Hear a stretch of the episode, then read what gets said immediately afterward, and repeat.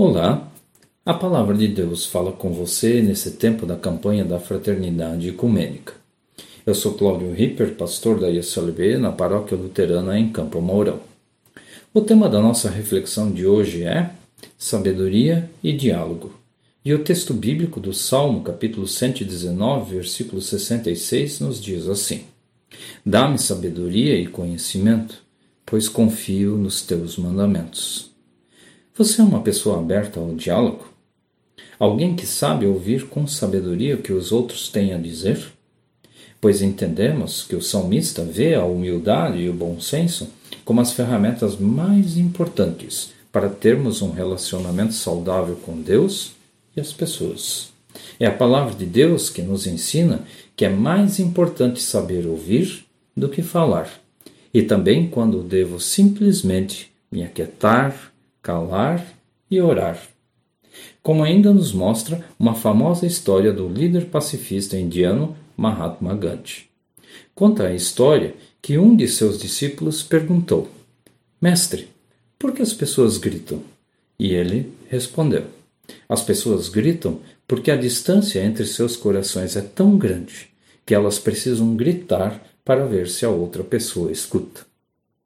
Em tempos de redes sociais, e dias difíceis como os de hoje, onde muitos precisam gritar. Mais do que nunca, precisamos nos voltar em oração para Deus, praticar e meditar na Sua palavra para que Ele nos dê humildade e sabedoria para termos um diálogo aberto e saudável com as pessoas.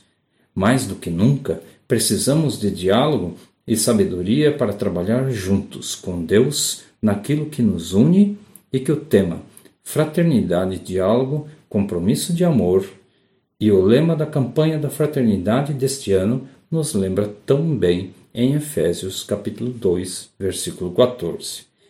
Cristo é a nossa paz.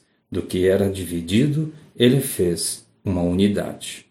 E você, tem buscado pela sabedoria de Deus no seu dia a dia? É por isso, Pai, que ainda queremos te pedir em oração. Ajuda-nos a fazer como salmista, ouvir, praticar e meditar na tua palavra todos os dias, para que assim vivamos em tua sabedoria. Pois é em nome de Jesus Cristo que nós te pedimos. A campanha da Fraternidade Ecumênica 2021 foi organizada pelo Conselho Nacional de Igrejas Cristãs, CONIC. Um grande abraço e que Deus te abençoe. Amém.